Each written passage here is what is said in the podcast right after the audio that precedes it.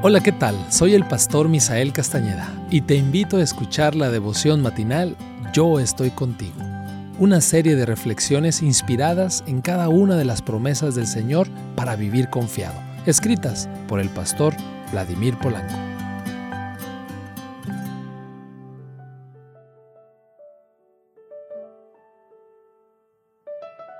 Muy buenos días amigos, qué gusto saludarles en este día 9 de marzo. Nuestro texto para el día de hoy se encuentra en Isaías capítulo 51, versículo 3. Convertiré las tierras secas del desierto en un jardín, como el jardín que el Señor plantó en Edén. Allí habrá felicidad y alegría, cantos de alabanza y son de música. Nuestro título es Convertiré las tierras secas en un jardín. Uno de mis mayores deseos al llegar a Roma, Italia, era visitar uno de sus lugares más emblemáticos, el Arco de Tito.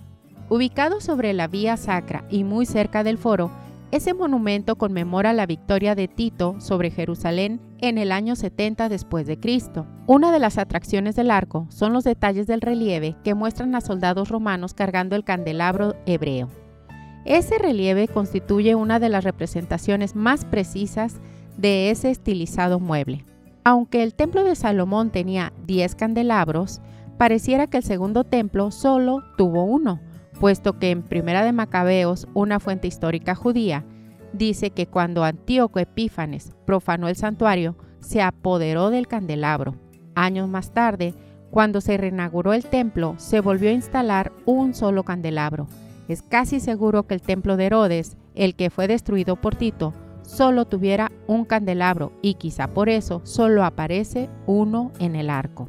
Uno de los elementos distintivos del candelabro eran sus copas con forma de flor de almendro.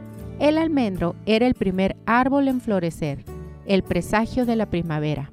No es casualidad que en Éxodo 40:24 se nos diga que el candelabro fue colocado al lado sur del santuario. ¿Por qué al lado sur?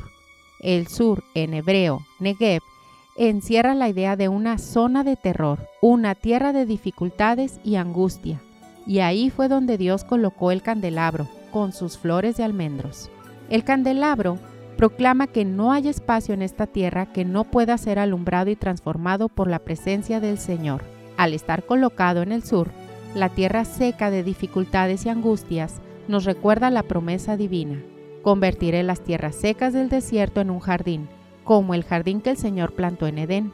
Ahí, en medio de la sequedad espiritual que sentimos, en medio de nuestro desierto personal, la presencia divina puede producir en nosotros frutos dignos de arrepentimiento. Hoy, el Señor puede dar inicio a una permanente primavera espiritual colocando su luz en nosotros. Amén.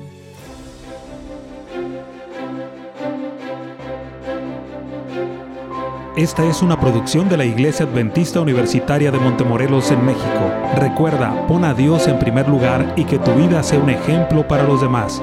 Te saluda el pastor Francisco Soto. Hasta la próxima.